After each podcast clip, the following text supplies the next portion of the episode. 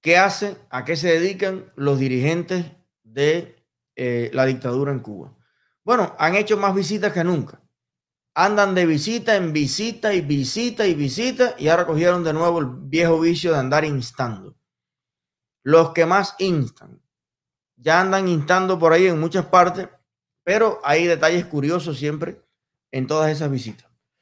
Bueno, Miguel Díaz Canel visitó en días recientes el Centro de Innovación y Desarrollo del Grupo Electrónica, GELECT, en Ciudad de Cienfuegos. A mí siempre me llama la atención la cantidad de centros de innovación, centros de desarrollo, centros de tecnología aplicada, centros de nuclearización atómica de la metatranca que hay en Cuba. Y usted ve que no hay una parada en pie, que no hay una acera que sirva, que no hay pan en las panaderías, que no hay una carretera que no esté llena de huecos, que no hay una tierra de verdad que esté bien cultivada, bien aprovechada que no hay carne, que no hay nada, que no hay, no, se encuentra nada en Cuba, ni un boniato, una yuca, pero tenemos centro de innovación electrónica aplicada. Es como si la realidad de Cuba estuviera aquí, pero la infladera de, de la dictadura en temas tecnológicos, en temas de todo, está a mil kilómetros adelante. Cuba vive dos tiempos. Vive el tiempo real y vive estas cosas que se inventan los comunistas y que, bueno, se hacen al año, dos o tres trabajos, dos o tres aportes, dos o tres cosas, pero que es eh, a nivel general una infladera de plantilla, una infladera, que eso no quiere decir que en esos lugares no haya gente altamente capacitada, personas muy buenas profesionales y que en libertad, en democracia, libremente asociados entre ellos o gestionados en compañías que ellos mismos creen o que otras personas inviertan, pudieran de verdad tener aportes, patentes, eh, informatizar, automatizar un millón de procesos en Cuba. Yo veo que usted en otros lugares llega a una parada, cualquier país europeo, por muy malo que esté, y ahí está la pizarrita, la guagua, cuando llega, dónde está, cuando se va. Eso es informatización. La tienen en el celular, lo tienen en todas partes. En cualquier país por ahí normal, usted va con su tarjeta, compra, dame un pollo, ¿cuánto vale? ¿Cinco dólares? Pasa la tarjeta pagan los negocios chiquitos, los negocios grandes.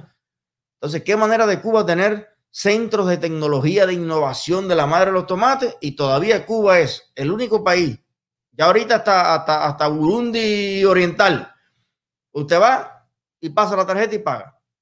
Bueno, en Cuba estamos en el siglo XVIII en temas de automatización, en temas de tecnología.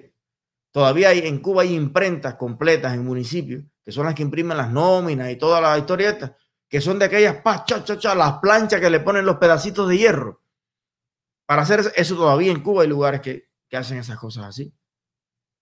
Entonces, eh, es una cosa loca, pero bueno, ahí lo visita Díaz Canel en la ciudad de Cienfuegos. Un aspecto interesante que destacó de esta inspección fue la vestimenta del mandatario, quien lució un clásico jean americano de marca Levis. Acompañado por el comandante de la revolución, Ramiro Valdés Menéndez, Díaz Canel recorrió las nuevas instalaciones del taller de desarrollo de prototipos, donde compartió con los jóvenes que realizan estos proyectos. Bueno, mire usted, ahí está. Ellos se visten, eh, se les puede poner un pedacito de la canción esta de, ¿cómo se llama? El español del bigotico. Valenciaga, Gucci, Praga, Valenciaga. Bueno, pues el hombre está aquí siempre a la última. Las camisas, todas la coste, los pullovers. Yo no, ni yo, yo estoy aquí y me las puedo ir a comprar y yo voy a Roy y me compro los pullovercitos estos aquí a 3, 4 pesos. Mira qué comodito, qué bien.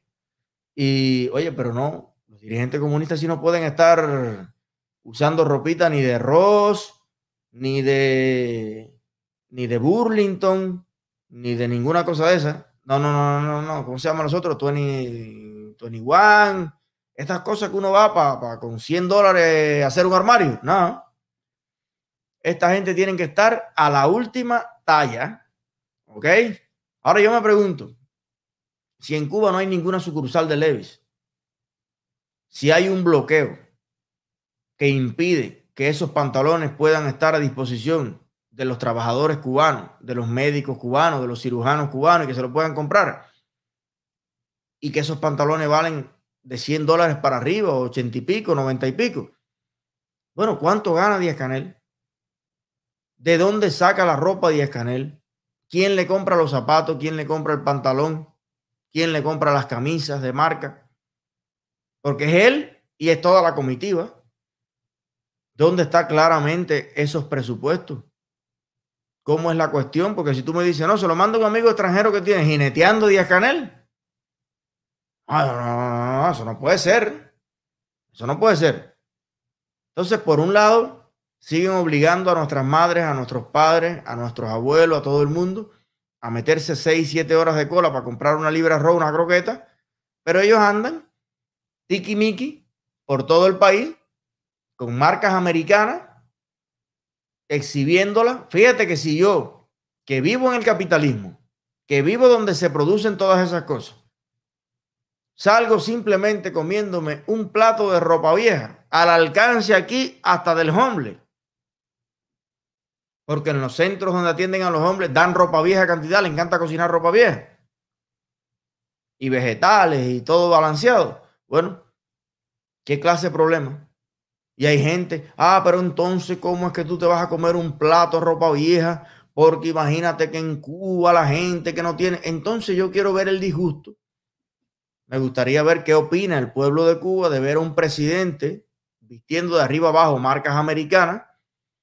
Yo estoy seguro que si usted busca incluso la vestimenta de varios de los presidentes de la República, eso sería interesante. En primer lugar, en ese momento todas las marcas americanas podían vender esas cosas en Cuba. La tienda El Encanto y muchas tiendas, de hecho, muchas marcas americanas tenían a Cuba como referente y como lugar de destino de sacar por primera vez sus producciones porque el pueblo de Cuba o gran parte del pueblo de Cuba era muy, tú ves, la gente dice, no, el 1% de los cubanos que se podían dar ese lujo. Oye, el 1% llenaba el estadio, el 1% iba a los carnavales porque usted ve todos los videos, todas las fotos de todas las calles, de todos los lugares. Mi abuela, hija de padres analfabetos que deservaban caña, y cuando yo veo las fotos de mi abuela a sus 15, a sus 16, a sus 17, oiga, qué mujer más elegante. Qué mujer más bella. Y usted ve cómo el pueblo de Cuba consumía la última moda de muchos lugares, de Europa, de Estados Unidos. Pero entonces llegó la revolución y quitó todo eso. Todo lo americano es malo.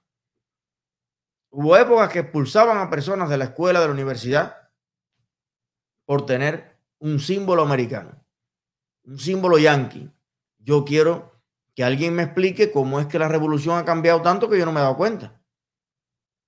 Que ya el supuesto líder de la dictadura puede pasearse por Cuba entera lleno de marcas americanas de arriba abajo, inflando, prometiendo, desviando la atención de los grandes problemas que hay.